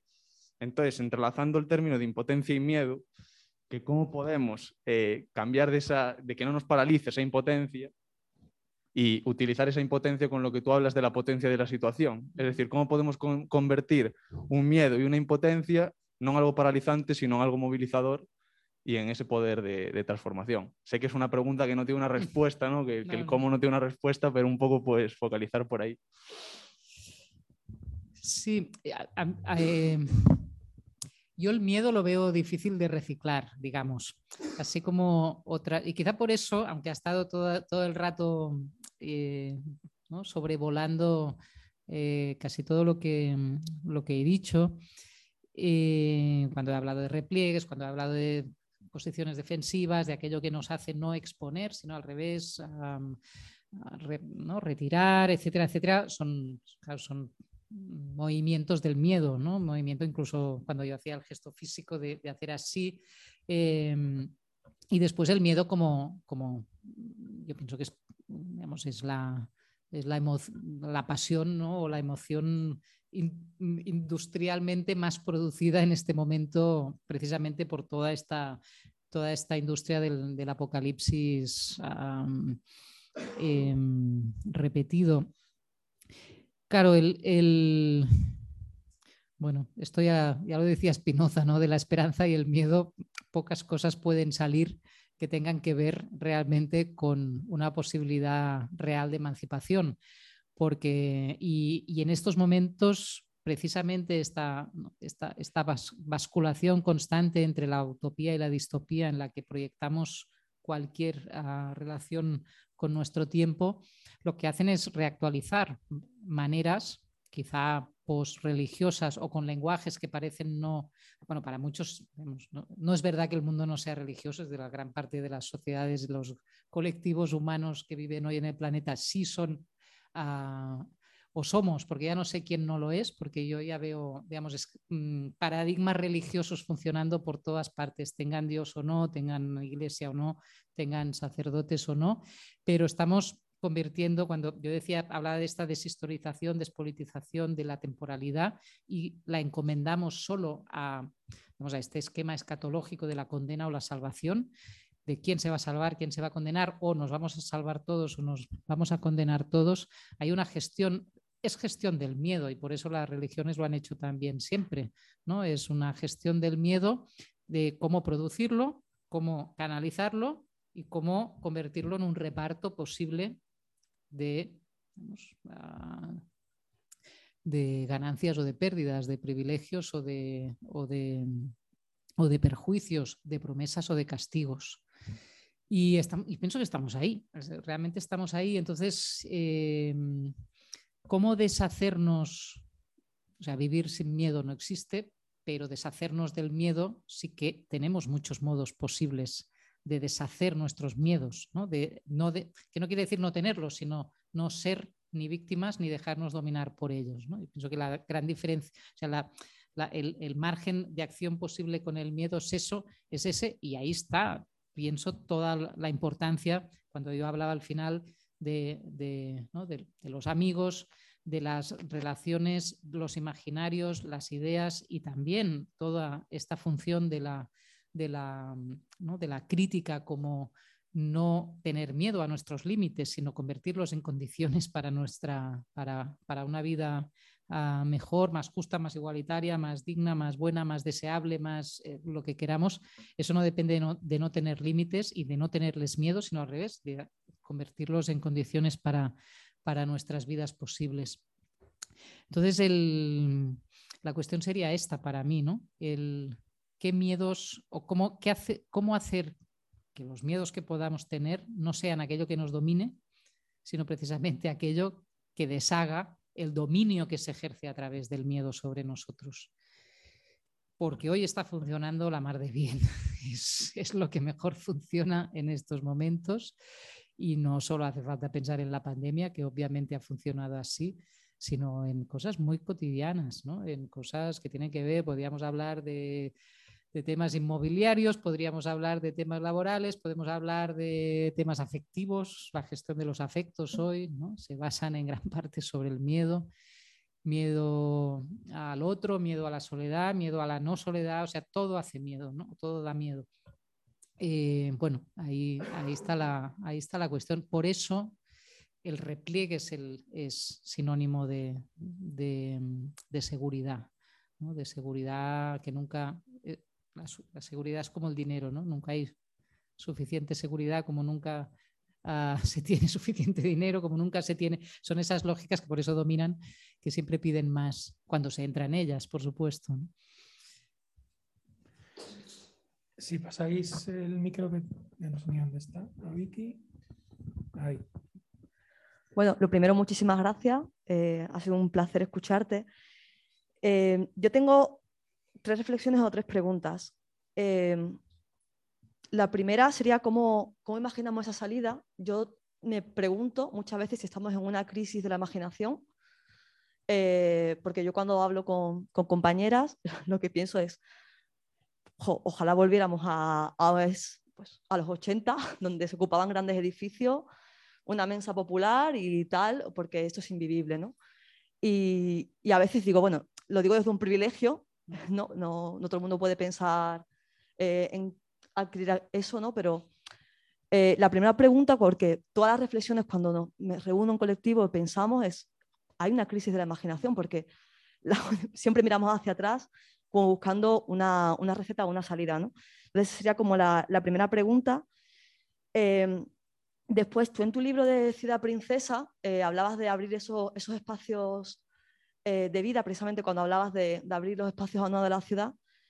Y lo que me pregunto es cuáles serían hoy esos, esos espacios de vida y, si, y cómo lo ves de posible, porque yo cuando pienso en, en esta individualidad y en este tiempo acelerado, de ese tiempo abstracto, ¿no? de hiperproductivo, donde no tenemos lugar a encontrarnos, ¿es, posible en este tiempo acelerado la posibilidad de encontrarnos? O sea, eh, esa es como una, una, de mis grandes angustias y, preguntas, ¿no? Y eh, después, eh, sí, bueno, y la, y la, última que te quería hacer era sobre las retroutopías, porque hay mucho, mm. por ejemplo, Bauman habla de, de este movimiento de, volver a mirar el pasado como un lugar idílico donde, bueno, pues donde salvarse ¿no? ante este presente que, que nos da miedo. Eh, ¿Qué piensas un poco al, respecto ¿no? Y, si estamos viviendo realmente unos movimientos eh, hacia, hacia la retrotopía, ¿no? hacia volvernos atrás y pensar que cualquier cosa fue mejor y sobre todo que en el pasado está la, está la solución. Muchísimas gracias a las tres preguntas que te haces en realidad se, piensan una a la otra en, cierta medida. Pienso que, empezando por el final, que las, las retroutopías o todas estas formas de nostálgicas de, de mirar hacia atrás porque no sabemos cómo mirar hacia adelante son precisamente un síntoma y una expresión muy claros de esto que tú llamas la crisis de la imaginación, Ah, yo en algunos escritos últimos hablo del, colapso de la imaginación, es decir, no, sé si colapsa el mundo, pero la imaginación ha colapsado cuando solo podemos viendo, ver el mundo colapsando, desde esta, desde esta sombra solamente de, un final. ¿Cómo relacionarnos entonces con el pasado? Yo pienso que es muy importante también disputar los pasados, no solo los futuros, porque cuando solo los podemos ah, reencontrar bajo formas idealizadas bajo formas ah, que lo que hacen es orientar de forma absolutamente, además, ah, bueno, yo diría autoritaria y reaccionaria nuestros modos posibles de ser porque éramos eso. Y esto está pasando en espectros políticos de un arco bastante amplio. ¿no? no solo, obviamente, es la estrategia digamos, de, ciertos conservadurismos de derechas, etcétera, pero también pasa eh, en otros aspectos políticos o, ya ni políticos, antipolíticos, mm, pospolíticos, lo que sea, ¿no? buscando, por ejemplo, ancestralidades mm, de este tipo primitivista, por ejemplo, o sea, no solo son pasados imperiales tipo Putin o pasados, em, digamos, gloriosos en términos ah, políticos, también lo son ah, inventando, por ejemplo, formas puras de vida en la inmediatez del entorno natural, por ejemplo, ¿no? Como esto, está la literatura llena en estos momentos, está, y son formas precisamente de no aceptar, no en, la forma de resignación, sino de posición, de toma de posición, un presente del mundo conflictivo en disputa, en, guerra, pero guerra mm, quiere decir mm, mm, luchable también, y entonces la salvación viene del, pasado. Claro, la cosa es, y entonces nos quedamos sin pasado, y yo pienso que nos quedamos sin pasado cuando nos quedamos también sin futuro. Es decir, esa pérdida de futuro es también quedarnos sin pasado, no como lugar de la nostalgia o de la ficción ah, también utópica, sino como la temporalidad de la experiencia compartida. Todas venimos, ya no diré obviamente de otras vidas que nos han traído al mundo, sino además de unos lenguajes, unas formas de vida, unas, digamos, unos avances, unos retrocesos, unas ideas, unos prejuicios, unos posibles derrotados, unos, eh, unas historias que nos sitúan, todo eso es historicidad en el primer sentido de la palabra que decía, por lo tanto, por eso escribí Ciudad Princesa, por ejemplo.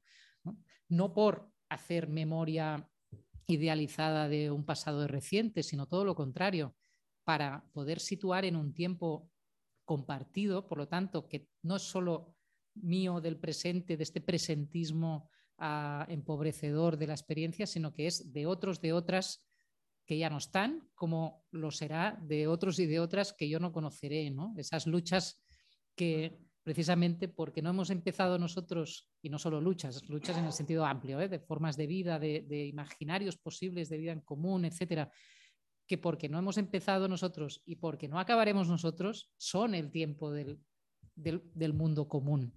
¿no? Entonces, también pienso que es muy importante elaborar las formas posibles de dar sentido a los pasados, ya lo diría más en plural que en singular, que, que nosotros continuamos y que además dejaremos o no abiertos en función de que no aceptemos vivir en la distopía y que no nos ah, resignemos a hacer de, de, nuestro tiempo presente una prórroga apocalíptica. Entonces ahí, ahí está ahí está el ejercicio de la imaginación. La imaginación es memoria activa y porque es memoria activa, no memoria idealizada, es creación de, también de imaginarios posibles en los que seguir viviendo o descartar, desechar, desmontar si son ah, opresivos, dominantes, etcétera, etcétera.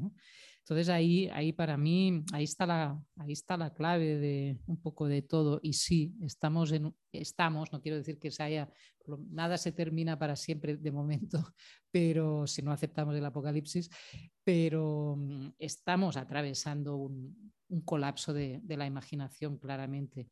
Y la imaginación, si se, ahora lo he estado trabajando más a fondo para cosas próximas que, que estoy escribiendo, claro, es, muy interesante porque hemos, eh, en, esta fantasía de lo ilimitado, ¿no? en este paradigma de la productividad, de la creatividad, etcétera, asociamos imaginación más bien a, fantasía, ¿no? A, a, a, eso, a esa función de la mente que se va de los límites de lo real y pulula por ahí, ¿no? produciendo...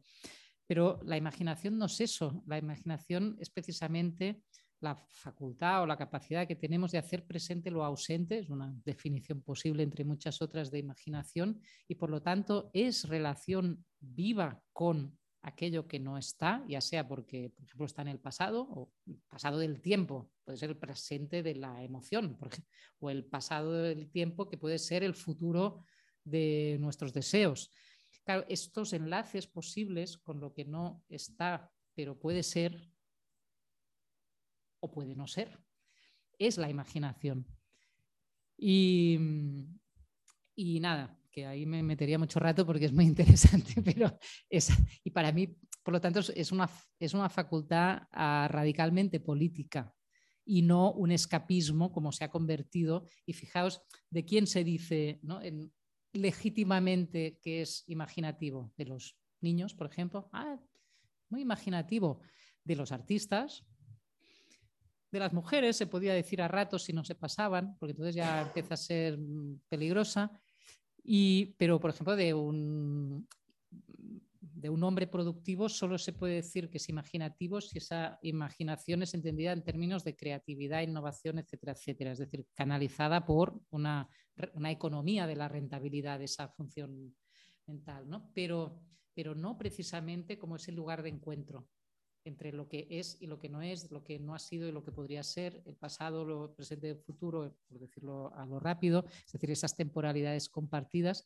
Y después tiene otro, otro elemento muy interesante, la imaginación es a la vez dicho en lenguaje dicotómico, porque nuestro lenguaje, es dicotómico, em, corporal y mental. Pasa en el cuerpo digamos, y en la mente si ya sabemos que no están separados, pero es, a la vez imagen y, idea, ¿no? Y bueno, yo pienso que ahí hay una, radicalidad política por situar ahí, ¿no? En esa, imaginación política colapsada por las amenazas de, un final ante el cual solo podemos responder o ofreciendo soluciones o ofreciendo ah, vías de escape que no son líneas de fuga, sino que son solo vías de escape. Eh, si le pasáis el micro a Tony. Yo me había quedado dándole vueltas a esa idea del tiempo de prórroga o del tiempo de descuento y me preguntaba cuándo habría empezado ese tiempo de prórroga. Y, empezaba a retrotraerme hacia atrás y pensaba que en realidad todo el siglo XX ya había sido ese tiempo de prórroga, ¿no? Es decir, hablamos ahora de, una crisis multidimensional eh, y demás, pero en realidad eso ya estaba a, finales del siglo XIX, ¿no? Esa, de hecho, esa idea de lo finisecular ya se quedó como la crisis eh, permanente ¿no? del fin de siglo, que ahora hemos repetido en el siglo XX. Es decir, eh, esa idea que había ya a finales del siglo XIX, después de Marx, de Nietzsche, de Freud, del, final de la religión, del sujeto, etcétera, la decadencia de Occidente, ¿no? voces diferentes, tanto liberales, conservadoras, Spengler, Zweig, eh, describiendo el, mundo de ayer que ha periclitado evidentemente eso desemboca en la Primera Guerra Mundial, un escenario que es, rima mucho con lo que está pasando ahora mismo ¿no? y, en este momento de nuevo eh, crecimiento de las eh, veleidades belicistas. Em, pero en aquel momento había otras fuerzas positivas enormes, ¿no? es decir, el movimiento obrero, el movimiento socialista en plena expansión, que justamente llega a su primera gran crisis con la guerra mundial. ¿no? Y luego la experiencia soviética, eh, en el plano cultural y artístico, las vanguardias, el modernismo. Había fuerzas muy potentes en términos de construcción utópica, si queremos decir así.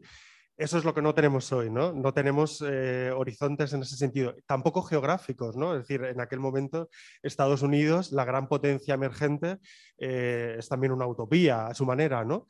Eh, puede haber otros mundos, otras civilizaciones geográficas en el mundo que no sean la decadente Europa, pero hoy en día tampoco lo hay, ¿no? ¿Cuál es la, la alternativa civilizatoria? China ya no tiene ningún horizonte utópico, no es más que gestión de la distopía también, ¿no? Eh, entonces, bueno, en el fondo estamos repitiendo una vez más la crisis de fin de siglo y de inicio del siglo eh, pasado, ¿no? como en un bucle y eterno retorno permanente, pero ya no tenemos ningún horizonte utópico. ¿no? Entonces, bueno, volvemos otra vez a la pregunta inicial que nos, que nos traía aquí al curso, ¿no? es decir, eh, ¿Queremos buscar horizontes utópicos o simplemente es un cambio de paradigma? no lo sé. ¿Cuál es la, la vía de escape? ¿no? Si no lo has. Sí. Estaba Sofía esperando hace un rato y así juntamos las dos. Eh, Sofía. Uy, ha bajado la mano. No sé. Sí, no, por si había alguien allá que, mejor que fuese antes. Em, yo es que me ha salido como un esquema que se me está. Em, me conectaba un poco con lo que hablábamos en la última sesión y es, viene de lo que tú has dicho, Marina, de los límites, ¿no? Y de que bueno, y de, eh, ese lenguaje dicotómico que me ha salido como un esquema como muy dicotómico también, eh, de límites que se imponen, o sea, de unos límites que son, eh, que pueden ser liberadores o que son, por lo contrario, como para imponer. y, me, y me venía con lo que decía Rolnik y que hablábamos, o bueno, o que yo estuve viendo, que ya hablaba del, del, del sujeto activo y el sujeto reactivo, y lo linko como como que me parece que el sujeto activo sería ese que tira hacia la utopía y el reactivo como el, que tira hacia la distopía, hacia imponer los límites, que Ronnie como que pone ese ejemplo de Bolsonaro eh, todo el tiempo cuando, cuando habla, como ese sujeto que utiliza ese deseo de una manera eh, reactiva, eh, destructiva y, y, entonces, em, es que se han dicho muchas cosas, pero si ese deseo del que habla, del que habla Rolnik, y que yo lo entiendo así, em, es, el deseo que mueve, ¿no? Y que mueve hacia un, hacia un lado o hacia el otro, y es lo que estamos hablando aquí, que es como eh,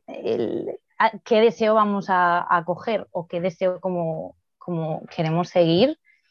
Y, y entonces no sé si ahí está un poco también el, el kit, ¿no? Como el, el que haya ese deseo y, y, y, qué es lo que va a activar, ¿no? Como, y que el deseo sea mayor que el miedo, porque estábamos hablando todo el rato que, que cuando está, hay esa parálisis o esa, o esa crisis de la imaginación, eh, pero a la vez como que el rol, o sea, Rowling destaca que eso siempre está, lo que pasa es que te lleva como a un lado activo o a un lado reactivo. No sé si eh, la parálisis, no sé si eh, cuando te encuentras en parálisis te estás llevando más hacia un lado reactivo.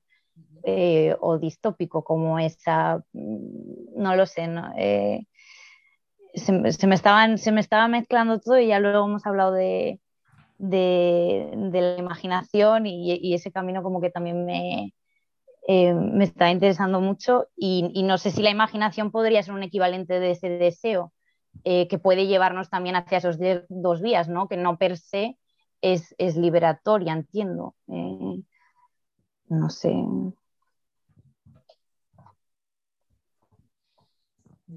Sí, sí. Sí, pues no, muchas gracias a, los dos por, vuestras reflexiones. Quizá las enlazaré un poco a través de, del tema de Ucrania, que, hasta ahora no, ha salido mucho.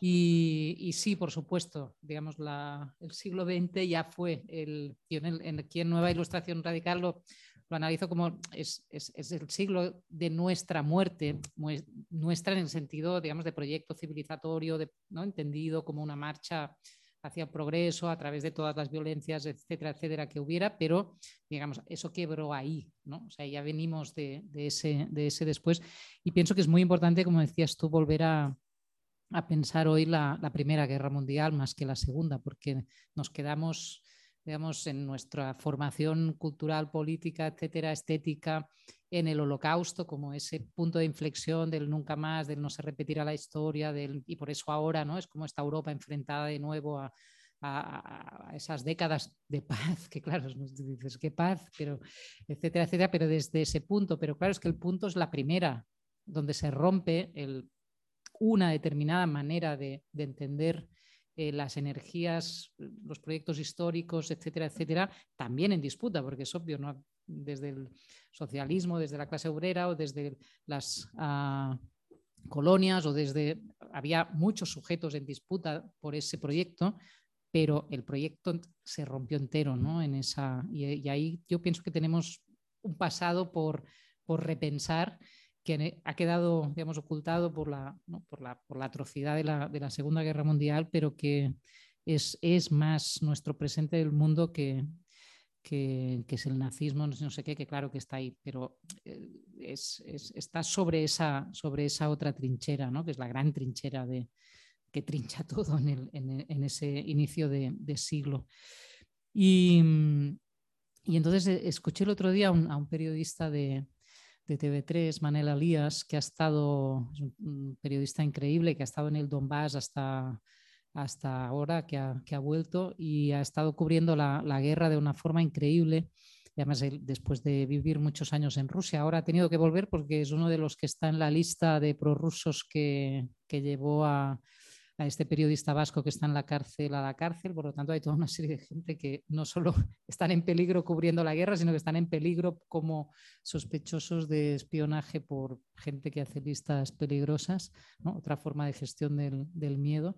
Y este decía el otro día en una charla cuando volvió en Barcelona, dijo, bueno, hablaba de cómo la guerra en Ucrania es también una guerra contra, contra Rusia o sea, de, Putin ¿no? y de unos determinados contra la población rusa y contra una sociedad civil rusa, etcétera, etcétera.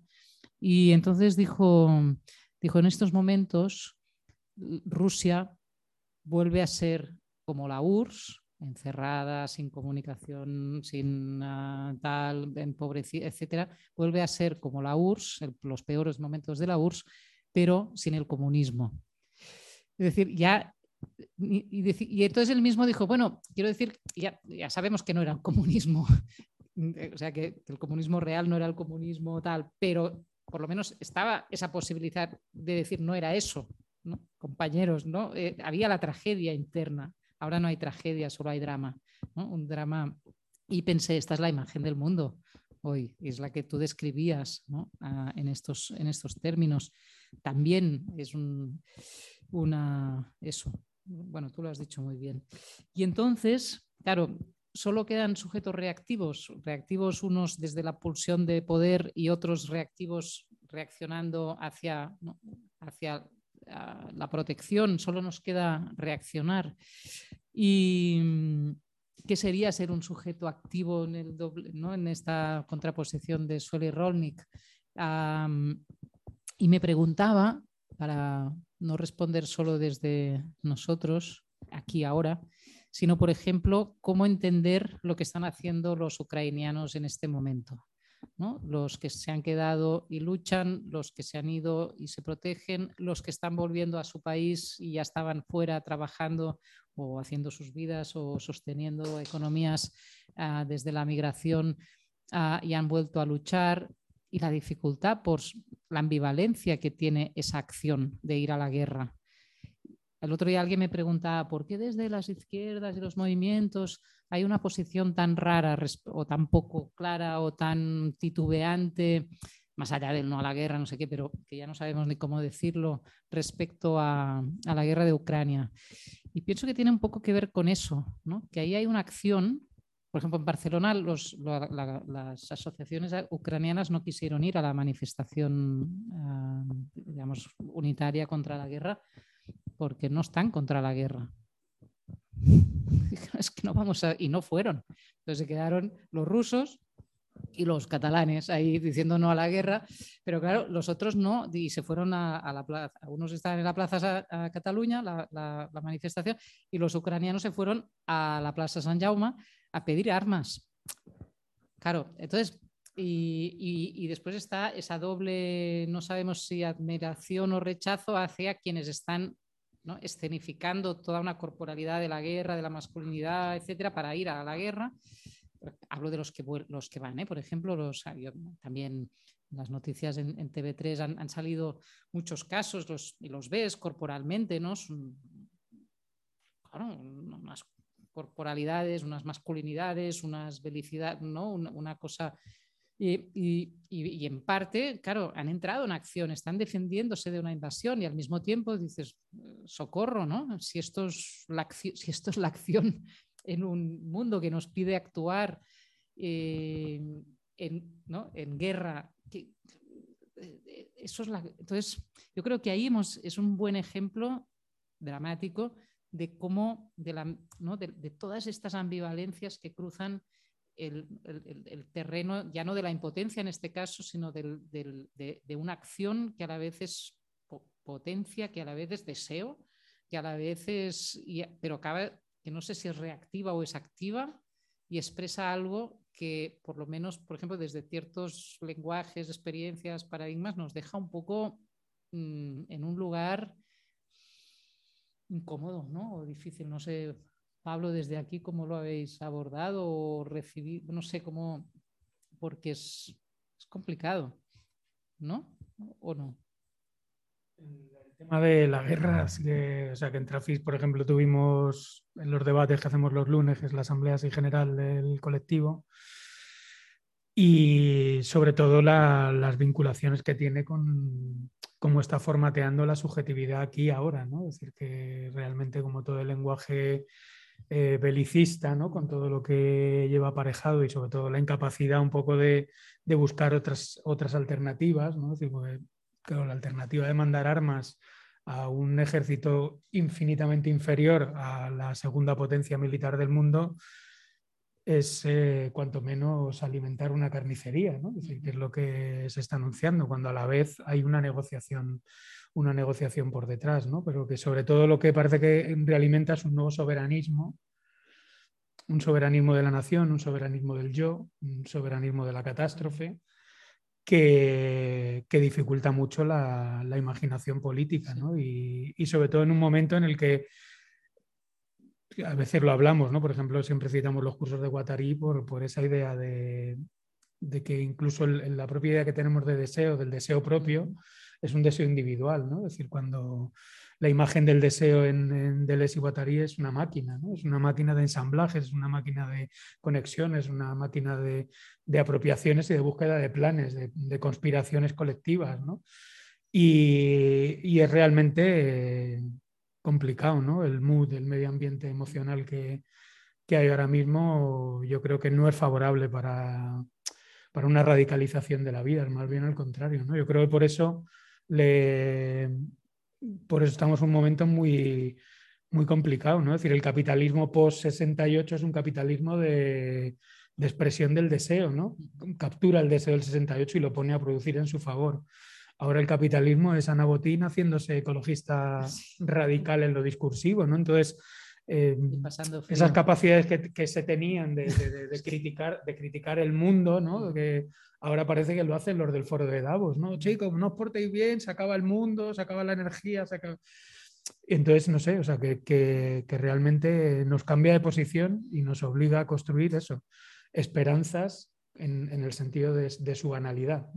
y, ahí hay un, hay un, peligro, no sé, no sé cómo se puede no sé cómo se puede afrontar. Es decir, yo creo que sí que pasa por, volver a, creer en ese, en, ese deseo. ¿no? Yo me acuerdo en el movimiento global, no sé si te acuerdas, cuando había los debates sobre cuál era el mejor método para asaltar la ciudad, lleno eh, París, Barcelona, ¿no? Entonces siempre estaba el método Black Bloc, ¿no?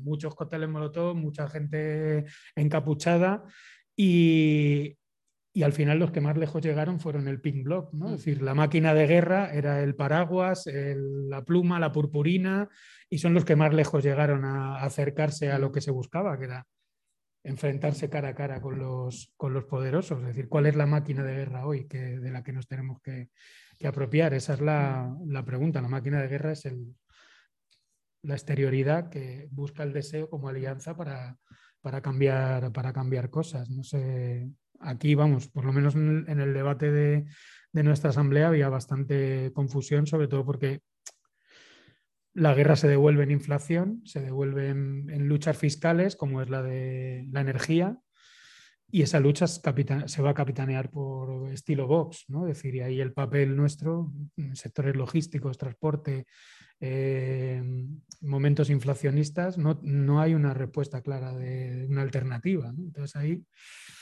ahí hay que, hay que darle mucho a la, mucho a la cabeza, ¿no? De dónde posicionarse, porque las, luchas que se vienen en ese sentido son muy grises, ¿no?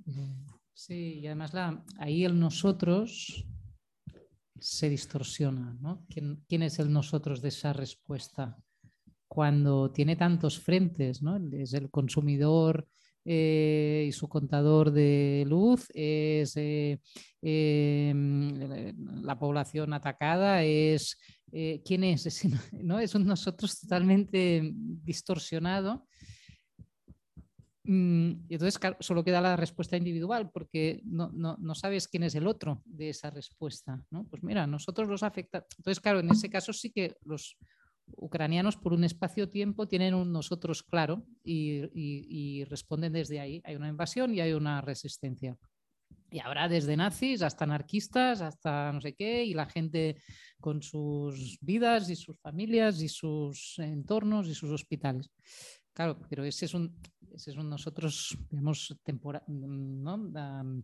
suspendido en una acción, en la acción todos los, demás están, están disparados, ¿no? están distorsionados, están...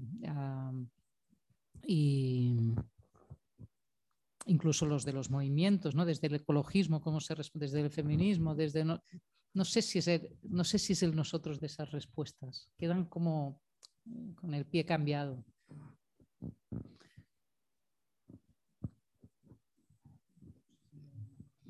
Podemos seguir un poquito más. Bueno, son las nueve y media, no sé cómo, vamos, que si hay muchas ganas, vamos a por bocadillos, lo que haga falta.